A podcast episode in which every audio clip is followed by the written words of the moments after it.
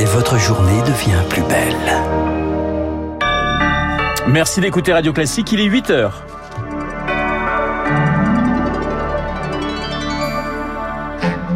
La matinale de Radio Classique avec Renaud Blanc. Syndicats et gouvernement de nouveau face à face. Elisabeth Borne les invite à Matignon la semaine prochaine. Tous ne sont pas d'accord pour saisir la main tendue. Nouvelle mobilisation hier et le maintien de l'ordre en question en France. On en parlera avec Stanislas Godon d'Alliance Police dans ce journal. Et puis, le SAMU a-t-il été freiné dans, ses, dans sa volonté de secourir les blessés graves à Sainte-Soline? Un enregistrement relance le débat. Radio. Classique. Et le journal de 8 heures nous est présenté par Lucille Bréau. Bonjour Lucille. Bonjour Renaud, bonjour à tous. Et on débute avec la main tendue d'Elisabeth Borne au syndicat. Renouer le dialogue, se remettre autour de la table. La première ministre invite les syndicats à Matignon lundi ou mardi prochain. Une invitation à laquelle les dirigeants syndicaux ne s'attendaient pas forcément. Tous ne sont pas d'accord sur la réponse à donner, Zoé Pallier.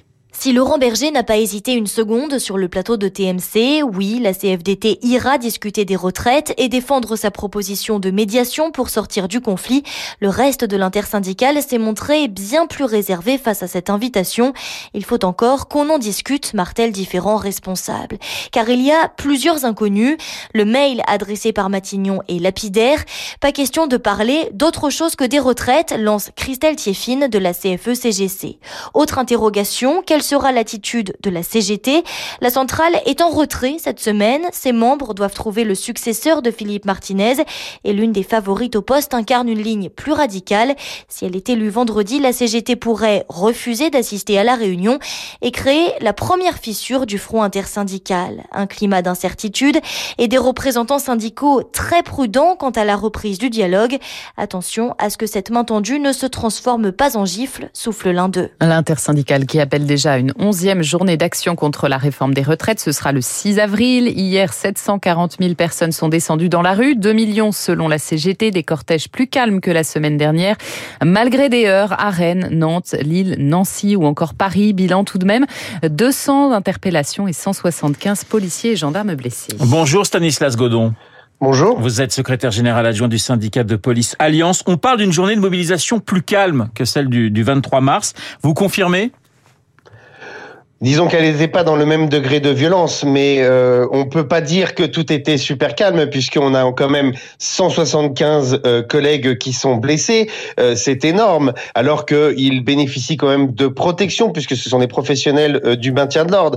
Donc c'est dire le degré de violence. Et quand on voit le matériel que l'on a pu saisir, le nombre de euh, projectiles en tout genre qui ont été lancés sur les policiers, on a des casques de maintien de l'ordre qui ont été fendus. C'est vous dire si on n'a plus affaire à des groupes de manifestants. Là, on a affaire à des groupes d'ultra radicaux qui viennent en fait pour casser, tuer du flic, et euh, ils ne viennent que pour cela. Et je les distingue bien évidemment dans mon propos. Attention, je ne mets pas tout le monde dans le même panier. Il y a la plupart des manifestants qui sont pacifiques, qui viennent pour revendiquer. Nous faisons partie, d'ailleurs, au titre d'Alliance et de la Fédération des services publics de la CFE-CGC, des manifestants au sein de ces rassemblements et de ces mobilisations contre la réforme des retraites. Attention à ne pas tout mélanger. Il y a les professionnels du chaos et du trouble à l'ordre public, des criminels, parce qu'il faut les qualifier comme ça, et il y a les manifestants qui, depuis dix mouvements, dix mobilisations, ont bien montré que dans l'ensemble des cortèges syndicaux, nous avons montré qu'il euh, était possible dans ce pays de faire des manifestations dignes de ce nom. À Charleville-Mézières, Stanislas Godon, on a même jeté des bouteilles d'acide sur les forces de l'ordre engagées. C'est donc vraiment un calme en trompe-l'œil. Oui, alors euh, il faut bien isoler euh, les éléments. Alors c'est vrai qu'il y a un focus sur les violences et que dès que il y a des incidents dans les manifestations, évidemment, euh, tous les reporters, les journalistes euh, font un focus sur ces événements. Euh, nous, on préférait qu'il y ait un focus sur des manifestations d'ampleur, que ce soit d'ailleurs à Paris ou en région, euh, qui, alors certains disent que cela baisse. Bon, c'est un peu en dents de scie, mais quoi qu'il en soit, c'est un mouvement inédit en France avec un front syndical uni contre la réforme des retraites. Et je crois qu'il est temps que le gouvernement joue l'apaisement. Stanislas Godon, il y a quand même aujourd'hui un, problème de maintien de l'ordre en France. On a 17 enquêtes ouvertes hein, par l'IGPN, la police des polices, la polémique autour des, des, des Bravem. Qu'est-ce qu'il faut revoir selon vous? Alors, à chaque fois qu'il y a euh, des euh, scènes de violence et qu'on s'en prend aux policiers et que les policiers font usage de la force pour rétablir l'ordre public, tout de suite, on entend les mots, les accusations. Le tribunal médiatique, alors c'est pas vous que je vise, mais en fait, c'est la quand même, pardonnez-moi, qui s'est mis en place. Pardonnez-moi, il y a quand même 17 enquêtes ouvertes. Oui, oui 17, 17 enquêtes ouvertes. Rappelez, rappelons quand même que nous avons 150 000 policiers, nous avons 100 000 gendarmes. Euh, donc, je ne peux pas dire qu'il faut jeter tout le monde dans euh, une corporation ultra violente et qu'il y aurait une violence systémique. Non, il y a l'usage de la force, soit elle est légitime, soit elle ne l'est pas. Si elle ne l'est pas, il y a des enquêtes et il y a des sanctions. Et croyez-moi, dans la police nationale, l'IGPN ne fait pas de cadeaux, les tribunaux judiciaires ne font pas de cadeaux non plus aux policiers. Donc nous sommes la profession la plus contrôlée au monde. Nous avons cinq organismes de contrôle au-dessus de nous, du contrôle administratif, du contrôle judiciaire. Il y a évidemment le défenseur des droits, il y a la plateforme IGPN, il y a tout un tas d'arsenal euh, qui peuvent permettre à tout le monde de contester, de, euh, je dirais, expliquer qu'il y a des choses qui sont pas normales. Mais après, laissons faire aussi euh, les policiers et qu'ils s'expliquent sur les conditions d'intervention, parce que vous savez, les black blocs, ce sont des professionnels. Et quand ils se mettent au milieu des cortèges, qu'ils s'équipent et qu'ils euh, sèment le chaos, ils se servent des manifestants comme d'un bouclier. Et c'est ça qu'il faut essayer euh, de comprendre, c'est que lorsqu'il y a des appels à dispersion, lorsque les policiers euh, font des manœuvres pour justement interpeller, isoler ces individus, eh ben il faut les laisser faire et non pas rester au milieu euh, de ces actions de police. Merci Stanislas Godon d'avoir euh, répondu à nos questions. Je rappelle que vous êtes secrétaire général adjoint du syndicat de police Alliance. Le maintien de l'ordre en question, Gérald Darmanin sera d'ailleurs auditionné là-dessus par la commission des lois à l'Assemblée la semaine prochaine, notamment sur les violences à Sainte-Soline. Sainte-Soline où le débat sur le maintien de l'ordre repart de plus belle. Avec cet enregistrement dévoilé par le journal le Monde, les Deux-Sèvres, théâtre d'affrontements très violents entre activistes radicaux et forces de l'ordre ce week-end. Deux manifestants sont encore dans le coma. L'un d'eux a dû attendre trois heures et demie l'hélicoptère des secours selon les organisateurs qui reprochent aux forces de l'ordre d'avoir empêché le SAMU d'intervenir. Julie Drouin, ces extraits sonores semblent accréditer cette version. Il s'agit d'une conversation menée entre un médecin de la Ligue des droits de l'homme resté en appui dans une salle de liaison et du médecin régulateur du SAMU. Celui-ci explique qu'il n'enverra pas d'hélico ou de SMUR sur place sur ordre des forces de police. Pourtant, selon les observateurs de la LDH qui se trouvent sur le site de Sainte-Soline, la situation sur place est calme depuis 30 minutes et donc sans risque pour des équipes de secours.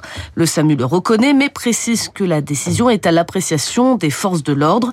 Dans cette salle de liaison sont aussi présents des avocats de la LDH. L'un d'eux insiste, vous avez interdiction d'intervenir, vous confirmez Le SAMU confirme, on n'a pas l'autorisation d'envoyer des secours parce que c'est considéré comme dangereux par le commandement sur place.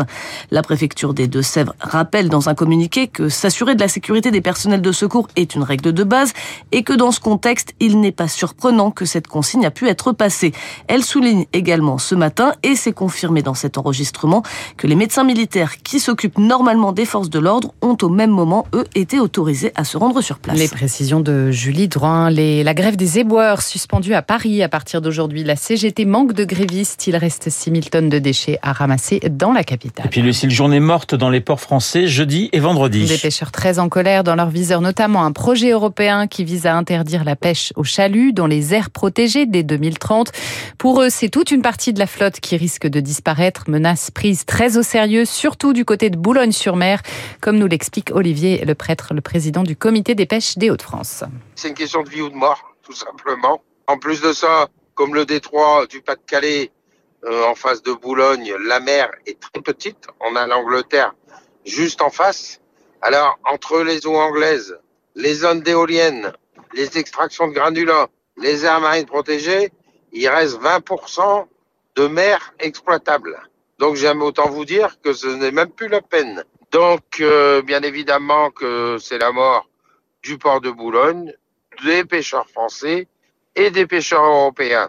Il y en a marre de cette commission qui est toujours en train de donner des coups de bâton aux pêcheurs. Propos recueillis par Éric Mauban. Et puis c'est une première. La Cour européenne des droits de l'homme se prononce aujourd'hui sur deux requêtes visant la France et la Suisse, les deux pays accusés de ne pas agir suffisamment contre les effets du changement climatique. Merci Lucille. Lucille Bréau pour le journal de 8h, 8h10 sur l'antenne de Radio Classique. Bonjour Monsieur Durand. Bonjour Monsieur Blanc, bonjour Madame Bréau et surtout bonjour l'oracle Monsieur Tabar. le programme. Victor Hugo.